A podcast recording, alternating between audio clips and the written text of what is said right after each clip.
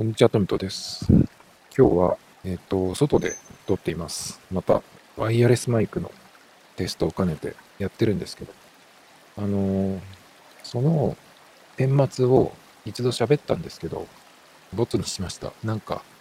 いまいちな、えっ、と、音だったので。で、えっ、と、ワイヤレスマイクをずっとテストをしてきていて、まあ本当は iPad につなげて使いたかったんですけど、それがうまくいかなかったので、じゃあ iPhone で撮れば外でも使える、撮れるようになるじゃんかと思ってね、えー、取り出したんですけど、そしたら今度、えっ、ー、と、ノイキャンがついているにもかかわらず、なぜかね、ノイキャンをオンにすると、あの、ノイズが発生するという意味のわからないことになってまして、で、結局、まあいろいろ何回も何回もえっと、設定を変えては、こういう風に喋ってやってたんですね。で、その、うんと、ワイヤレスノイキャンマイクは、あの、なんだっけ、モニターができないんですよ。モニターができないんで、撮ってから編集の段階でこれが使えるかどうかわかるっていう、そういうね、なんかギャンブルみたいな感じになっていたんですね。なので、何回も撮ってはボツだという風になって、もう7、8本ボツにしたんじゃないかな。だから結構まとまった時間喋ってるんだけど、結局使えませんでしたっていうね、のがあって、で、その辺の時に喋ったの何を喋ったかも忘れちゃったんですけど、結構毎回違う内容を喋ってたりとか、あとはこの、やはりマイクのね、話をしてたりするんですけど。で、えっ、と、まあ、その結局、えっ、と、原因は何だったかっていうと、そのワイヤレスマイクでノイキャンなのに、ノイキャンオンにするとノイズが出るという変なことなんですけど、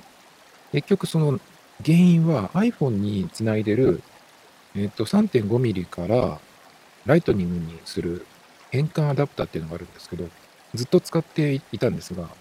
それがどうやらダメだったっぽいんですね。あの、ちゃんとイヤホンつないだりした時には通じるので、断線ではないんですけど、あの、コネクタの部分、金属の、えっ、と、差し込むとこですね。それがどうやらダメっぽかったんですね。なので、えっ、と、新しいのを買って、繋いだら治るんじゃないかなと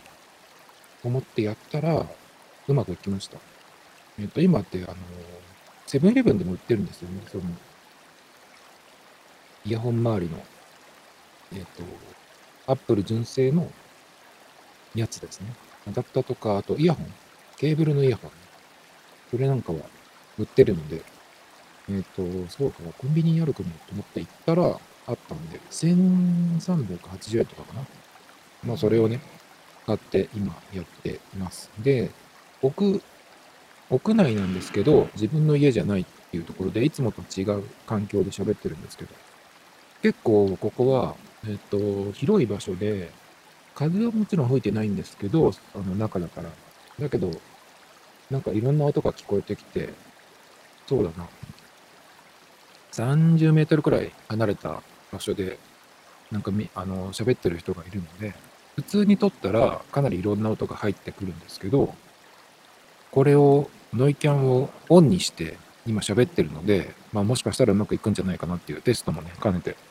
ちょっとそんな環境で撮っています。で、今日は、え何をネタに喋るかということなんですけど、えっ、とね、不倫のことを、あの、Google で調べてたんですよ。僕別に不倫してるわけでもないし、既婚者じゃないしね、まず。それと、まあ、えっ、と、特になんかそういう、うん、トラブルにね、巻き込まれたとかそういうことじゃないんですけど、なんでか忘れたんですけど、不倫でググったんですよ。ニュースを見たかったのかな？忘れちゃいましたけど、先週ぐらいにね、えっ、と、ググったんです。不倫っていうのをね。そしたら、不倫だけでググるのも変ですけど。そしたら、えっ、と、なんだっけな、その離婚じゃないや、えっ、と、離婚弁護士ナビっていうサイトに、えっ、と、行きまして、そこにね、まあ、不倫に関してのそのいろんなことが書いてあって、まあ、知らないことが結構いっぱいあってね、しかも結構面白いのと、面白いって言ったら、あの、揉めてる人に悪いけど、まあそういう人に向けて喋ってるわけじゃないんで、まあいいと思うんですが、それがね、えっ、ー、と結構面白かったんで、ちょっとこんなことを、えっ、ー、と、知りましたというか、なんかそんな感じの話をちょっとしていこうかなと思うんですよ。だから、そう、そうなの？っていうようなことを目にしてびっくりしたっていうことなんですけど、まずその不倫に関して、えっ、と、調べてて、な、何を調べたかったのかわかんないんですけど、一番ね、僕がその目を引いたワードっていうのがあるんですけど、それが、低層義務違反行為っていうのがあるんですよ。低層義務違反行為って何と思って、そのなんか安全運転義務義務違反みたいな。車で事故した時に、あのー、どういう違反だったかっていうので、点数が、つくわけなんですけど、大体事故をしちゃうと、その安全義務、安全運転義務違反っていうのがまずつくんですよね。それが2点とか1点とかだったかな。で、それでもしなんかいろんなことが他にもあると、そこにこう点数が加算されていくっていう感じなんですよね。4点とかで言っちゃうと結構もう、うん、めんどくさいことになってくるんです。よ、4点でもまだ、免許停止とかじゃないんですけど、だけど、ね、結構、えー、あるんで、それの、まず最初の、うん、違反の点数っていうので、安全運転義務違反みたいなのがあるんですけど、まあそれは関係ないんですけど、その低層義務違反って何っていうことで、その何がそこに出てくるかっていうと、民法の中に入ってくるですね。民法第770条かな？で、そこにこういう文章があって、不貞行為とは、夫婦、婚約、内縁関係にある男女のどちらかが、配偶者以外の異性と自由意志で肉体関係を持つ低層義務違反とされており、法律上は民法第770条第1項に規定された法定離婚自由として認められる離婚原因の一つですというふうに、まあ、文章が書いてあるんですけど、まずね、えっと、不倫とか浮気って言う言うんだけど、これはなんていうのかな、こう、俗語っていうか、法律的な言葉ではないんですね。らしいですね。で、えっ、と、もうこの僕がずっと見てた離婚弁護士鍋っていうところのね、サイトでは、結局、その、どっちかがその不貞行為、不倫したというところで、まあ、離婚に発展する。とか、あとは、慰謝料に、慰謝料を請求するとかね、いうことになったときに、じゃあどういうのが不倫で、えっ、ー、と、それを訴えるためにどういう証拠が必要でとか、まあ、いろんなことが書いてあるんですけど、結構これを読んでいくと面白くて、まずね、えー、その民法っていう法律にね、書いてあるんですよ。さっき言った770、70条っていうところにね、今のその不貞行為ってことが書かれてあるんですけど、えっ、ー、と、まあ、不倫っていうのを不貞行為だと思ってください。で、その不貞行為っていうのが、えー、まず結婚してるか、婚約してるか、内縁関係にあるっていう、その、まあ、事実上、婚姻状態にあるとか、その約束をしてるとか、そういう感じになっている間柄の人たちが、のどちらかが、えっ、ー、と、それ以外の異性と、まあ、要するにやってしまった場合ですね。やってしまった場合に、え不貞行為っていうふうになるんですね。で、さっきの、え低層義務違反っていうと、えっ、ー、と、僕そこであの、車の事故の話をね、しましたけど、安全運転義務違反みたいなやつって言ったんですけど、その、えっ、ー、と、低層義務違反っていうふうに言ってもね、なんかそれがその民法に書かれているから、もしやってしまった場合に、えっ、ー、と、逮捕されるとか、なんか、その警察がうちに来るとかね、そういうことではないんですね。それがよくあるあの、民事と刑事の違いっていうやつですね。刑事のやつは、あの、違反だと捕まってしまって、っていう風になるんですけど、これはそういうことじゃなくて、えっ、ー、と、民事の場合っていうのは勝手に争ってくださいねっていう感じかな。あの、雑に言うと。だから、この違反がそういう関係の人たちの間であった場合に、まあ、訴えを起こすことができるのか、そういうことかな。で、いいと思うんですけど。で、まあ、こちらはだから民事っていうことなんで、えっ、と、違反っていうふうに言われてても、捕まるとかね、そういうことではないんですね。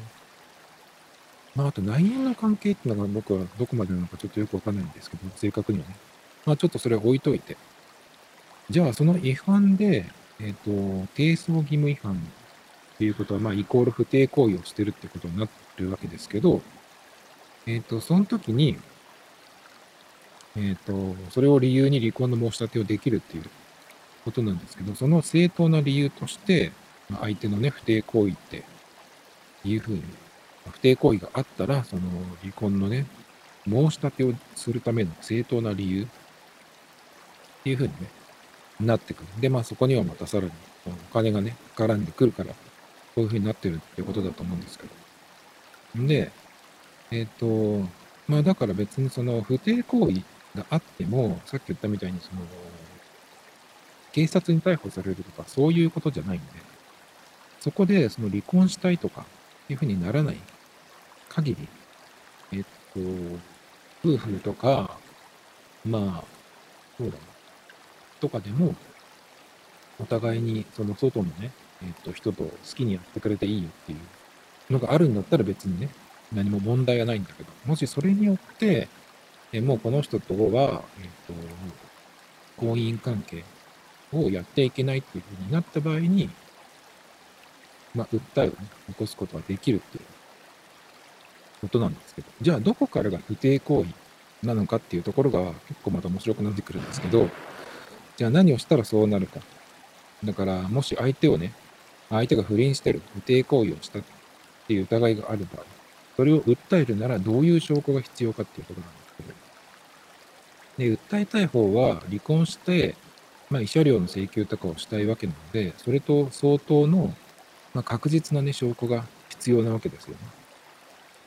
で、じゃあ何が、えっ、ー、と、その証拠になり得るかっていうことなんですけど、まあ、一番決定的なのが、自分のパートナーが異性とベッドの上で服を着ていない状況の写真や動画らしいですね。もう完全にこれはやってますっていう。今なんか動画撮る人もいるみたいですね。だからそれが、えっ、と、なんていうの、外の男なり女とやってるのだったら、あの、アウトってことですけど、だけど自撮りっていうか自分目線で撮ってて、しかも、えっと、バックだった場合とかっていうのはどうなるのかなってちょっと思ったんですけど、そうすると、うん、声でわかるってわかるけど、どっちも、うん、そんなにこう喋ってる声を出さず、女の人も別にそんな声出さなくて、で、顔が映ってなくてってなると、それは証拠になるのかな？みたいなこともちょっと思っちゃったりしたんですけど。えっ、ー、と、ここがね、やっぱ結構正確に割と書かれてるんですけど、決定的な証拠ってことですね。あの動画か写真で自分のパートナーが異性とベッドの上で服を着ていない状況でっていう。じゃあ同性だったらどうなんだろうかね。服を着てたらどうなんだろう。服を着て、例えば、えっと、女の人がスカートでやってるみたいな感じだけど、えっと、これ入ってませんとかさ、そういうのは通じるのかなとか、この文章だと。みたいな感じで、まあ結構こういうのは実際に裁判になったら揉めるんでしょうけど、ねだからどこかを弁護士側がつついていくとかね、そういう感じになると思うんですけど。あと音声データね。相手がそのことを認めてるっていうことが必要。だから音声データで、うんと、要するにやってる状況の音声データとかっていうことじゃなくて、まあそれもあるかもしれないんですけど、だから、この間なんかありましたよね。AKB だった人が旦那さんと揉めて、それの音声データがあるとかないとかっていう、なんかで見たような気がしますけど、だからそういうふうに、相手がそれを言ったっていう音声データは証拠っていうふうになるみたいですね。で、メールとか LINE のやり取りっていうのは結構弱いらしいです。それだけではない。他のこともあっての、そのメールのとか LINE のやり取り。だからそういうのって訴えたい人は証拠になり得るかなと思うの思うものは、まあ、いろいろ集めておくっていうのが、えー、いいんだろうけど、ね、だからメールとか LINE のやり取りだけでは弱いらしいですね。だってそうだよ。まあ、ベッキーの時とかこれでしたけど、まあこれでゆすって相手が認めればそれで、えー、黒ってなるわけです。これだけだったら、そういうふうにはならないってことです。あの、なんかそういうで、設定で遊んでただけですとかっていう逃れ方もできるわけですね。あと、ラブホに一緒に入っていったとか、だとかなりアウトらしいですね。ラブホに入っていっただけだと、さっきのその最初の、え、ー、と、決定的だと、一番決定的だって言われる、えー、状況、えっ、ー、と、服を着ていない状態で、まあ、異性とベッドの上でいるっていう。それで言うと、えラブホに入っただけじゃんっていうふうに言えると思うんだけど、だけど、そのやっぱ、判例とかでそうなんでしょうけど、ラブホに一緒に入ったって言って、まあ、ある程度の時間、え出てこなかったとかっていうふうになると、一般的にラブホっていうのはやりに行く場所だから、えっ、と、それは難しい。そこで逃れるのは。っていうことらしいですね。だからまあ、ラブホに一緒に入るんだったら別に入るのいいってことですね。デリヘル式で入れば。だけどね、これは地域によって、あの、先に入った方が最初にフロントに電話して待ち合わせで後から来ますって言っておかないと、あの、フロントからね、電話が来るんですよ。例えばデリヘルで行くじゃないですか。行くじゃないですかって言われたらも困るかもしれないですけど、まあ、行く、行って、で、そうすると、まあ、お客さんは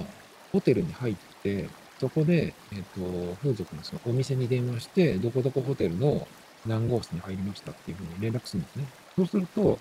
まあ、その予約した時間に来るんですよ。で、ピンポンって来て、まあ、ガチャッと開けると、その、お店の女の子がいるっていう感じなんですけど、大体だけど、ホテルは、あの、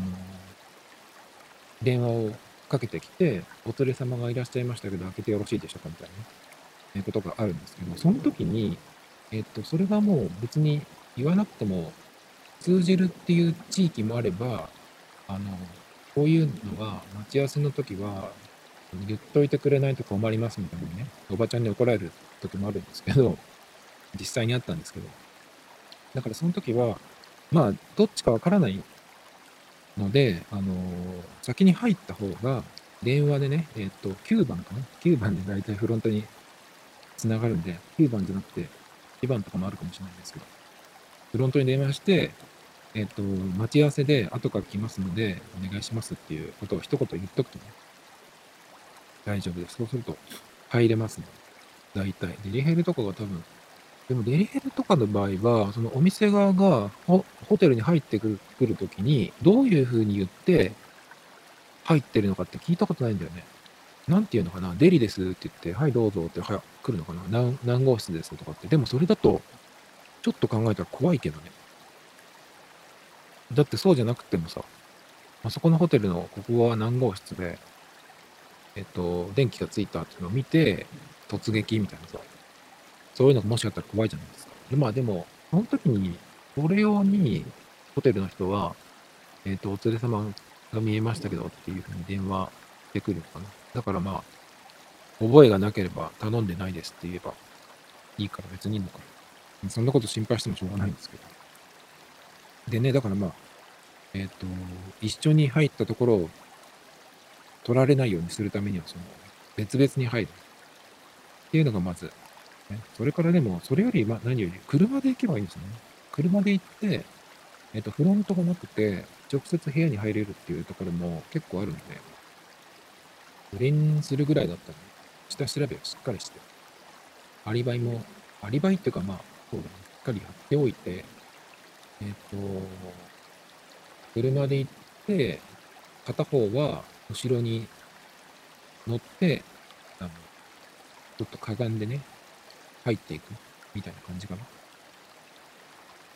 ぐらいはしないと。ということで、うんまあ、ホテルに行ったっていうのは、まあ、必ずしも決定的ではないけど、その、動画か写真っていうのが一番決定的らしいですね。で、もう一個あって、その、特定の相手と、だから例えばよくあるのが、社内で不倫とかってね、あると思うんですけど、そうじゃないパターンもあって、じゃあ風俗が用意してたっていうことで不貞行為だって言われたらどうなるのかっていうのも書いてあるんですけど、これもちょっと面白くて、一度だけでは離婚理由としての不貞行為とまではならないっていうふうになってね。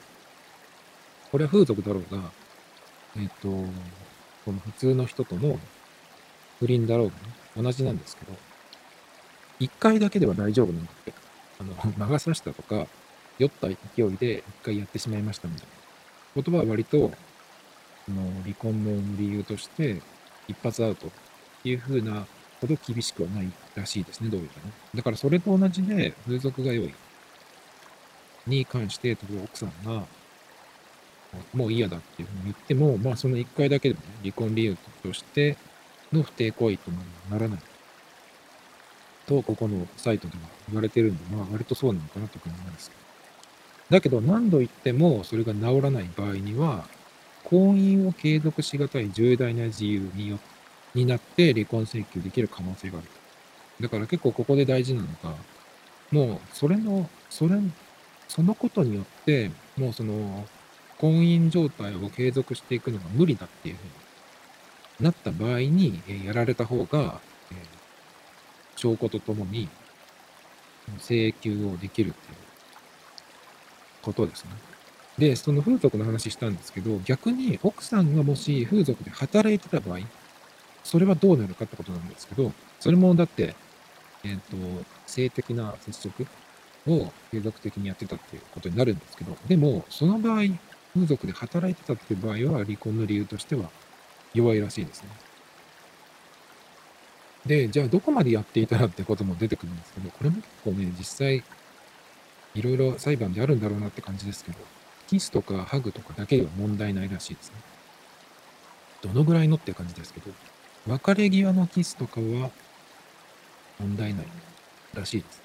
だから例えば車とかで乗って一日どっかに出かけたとかしてて、ホテルとか行ってないけど、別れ際にキスとかハグとかっていうのは、なんか問題ないらしいですね。やっぱさっきのようにですね、服を着てない状態でって言ってるんですよ。じゃあ口だけはどうなのかとかね、そういうのもなんか気になるんですけど。あと結構継続的にっていうのもね、あるんですよね。だから、えっ、と、な魔が差したとかね、さっき言った1回だけ魔が差したとか、えっ、と、酔った勢いで1回だけとかいうのは割と言い訳として通るっぽい感じですね、ここによるとね。ある程度、その継続的にその関係が続いてるっていうのが必要ですね。で、そのことによってやられた方が、もうこれは結婚とかその関係をね、続けていくのが無理だっていうふうになるかどうからしいですけど。で、さらにここもめっちゃ重要なんですけど、どちらかがその不貞行為をしてっても、その時、すでに夫婦夫婦関係っていうか、その、その人たちの関係が破綻していると、傍から見て判断される状況だったら、離婚の理由とか、慰謝料の請求の対象にならない傾向がある。らしいですね。傾向があるってことは、まあいろんなケースがあるだろうから、そうじゃないっていう風になったことも多分あるんじゃないのかなっていう感じですけど。だからもともともう夫婦関係がえ悪くて、えっと、傍から見てそういうふうに判断できるってことは、まあ、別居してるとか、家庭内別居も OK?OK OK って何って感じですけど。なんで、まあ、僕は独身なので、まあ、仮に、その、やっちゃった人が結婚してて、あ、やばいと思っても、えっと、その人たちの夫婦関係が、別居してるとか、家庭内別居とかっていう感じで、その夫婦関係が破綻してると見られるんだったら、まあ、大丈夫っていうかね、感じなんですけど。まあ、だから、否認だけはね、え大事なんですよね。まあ、それはいつでもそうですけど。だからまあ、えっ、と、相手が結婚してるかどうかっていうのを知ってたかどうかっていうのも結構大事なんですよね。知っていて、やったんであれば、その相手方、結婚してない、こうまあ、ダブル不倫とかっていうのもありますけど、それはまあ、えっ、と、知らなかったっていう事実が認められるんだったらね、そこはまあ、問われないっていうか、それか、完全に問われないのか、その、軽く済むのかわかんないですけど。まあ僕個人的に言うと相手が結婚してるって分かったらなんかこうスーッとこう冷めていくというか落ち着いていく人なんでそういう風になったことないですけどね。興味がなくなるっていうんじゃないけど好きだけどえっ、ー、と人としてみたいな感じになるんでね。パッとなんかこう切り替わるんですよ。だから普通になんかえっ、ー、とこの人いいなと思って喋っていって、あ、結婚してるんだと思っても、なんかその、ちょっとこう、切り替わって、仲良く喋れる。そのまんまみたいな感じになるんですけど、これは僕の特技って言っていいんですかね。で、えっ、ー、と、不倫と浮気の違いっていうの書いてあって、それは、これは簡単で、えっ、ー、と、婚姻関係があるかどうかですね。ある場合が不倫。なければ浮気。まあ、どちらも概念的なものって書かれてるんです。まあだから最初に言ったように、その法律上の言葉で言うと、不倫とか浮気っていうのは出てこなくて、不貞行為って言われるんですけどね。あと結婚してなくても内縁関係だとっていうのが最初から出てきてますけど、そういうふうに判断されると、パートナーの不貞行為は損害賠償の対象になる。これはどういうことなのかなどの程度のことなのかまあ、婚約してたとかっていう感じかな。で、相手が、えっ、と、別のやつとやっていて、許せんというふうになった時に、まあ、解消するのと、さらに、えー、損害賠償っていうのを求めることができるってことかな。まあ、お金が絡んでくるからね。いろいろこう、うん、法律というかね、そういうので決まってるんじゃないかなって気がするんですよ。なんか不定行為の慰謝料相場。これ面白くて、100万から300万。面白いですね、ちょっとね。で、ここからね、さらにこの、金額の話で面白くなってくるんですけど、不倫相手との年齢差が大きいほど慰謝料は増額、増額増えていくんだって。これもなんか最初の車の話とくっつくんですけど、自動車保険と逆じゃんって僕はそういうの思ったんですよ。自動車保険って初めて保険に入った人とえっと、自動車保険に入って長い人とでは、その年数が長い人と短い人では、その等級っていうのが変わってくるんですね。そうすると、保険に、保険料っていうのが変わってくるんです。年齢がじゃなくて、自動車保険に入ってどのくらい年数が経ってるか、まあ、事故してないっていうのも大事ですけど、そうすると等級っていうのが上がっていくので、あの、初めて自動車保険に入った人の方が長く、保険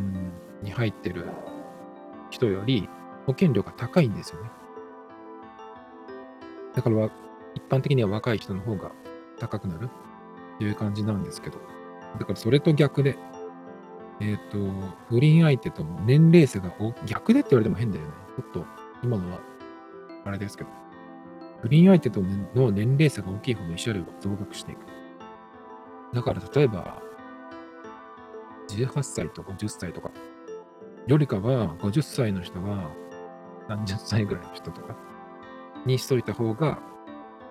まあそれでも、まあどっちみちね、結構なお金を取られると思うんですけど、請求されてしまう。あとはね、えっ、ー、と、不倫を先導した方がより重い。だから、どっちが主導権を取っていたかっていうとこも、ここが、えっ、ー、と、出てくるんですけど、結構ここも、だからど、どっちが先かっていうので、揉めるってことですね。ここが結構面白そうだなとか。まあ、大抵の場合は、男の方がね、この飲みに誘ったとかっていうところから始まったっていうのになりそうですけど、だけどもしかしたら男の方も、お前の格好がエロいからじゃんとかさ、そういうのをなんか言う人もいるんじゃないかなっていう気がするんですけど、ここはなんかちょっと聞いてみたいなと思いますけど。あとはまあさっきも言ったけど、相手が結婚してるかどうか、知ってたかどうかでも金額が変わる。ですね。金額が変わるってことはゼロにはならないのかな。だから相手方もね、相手方っていうかその自分が、えー、夫婦とかじゃなくてもね、そういうことがあるんでね、相手が結婚してるかどうかっていうのは知っとくっていうのは大事ですね。そして期間、回数が多いほど、これも、あの、慰謝料の金額が上がってくる。ですね。太いお客さんほど金額が高くなるってことですね。さらに子供がいるかどうか、まあこれはそうでしょうけどね。そして社会的地位だったり、えっ、ー、と、そういうのが高い人ほど、また請求額が高くなる。なので、まあこれは普通にお金取れる人だったら、慰謝料も高く請求できるってね、ことだと思うんですけど、なんかこれを狙って、狙って稼いでるプロの女の人とかいそうで、プロっていうと、例えばそのパパ活みたいに、この何人かのお客さんを抱えておいて、で、新規になれ、なりうる人も見つけていくみたいな、そういう感じがちょっとするかもしれないんですけど、これは太いぞっていう、これは狙ったら結構いけるぞっていうのを、その詳しくて分かってる人、一本釣りを一生のうちに2本ぐらいやっとけば、かなり稼げるんじゃないかなっていう気がしちゃうんで、法律とか詳しくて、しかも男引っ掛けられる。で、まあなんだったら弁護士とかも、え、味方につけてるみたいな人だともしかしたら、あの、それで稼ぐっていう人もいるかもしれないですね。Tomito Times Podcast. This program was broadcasted you. Anchor FM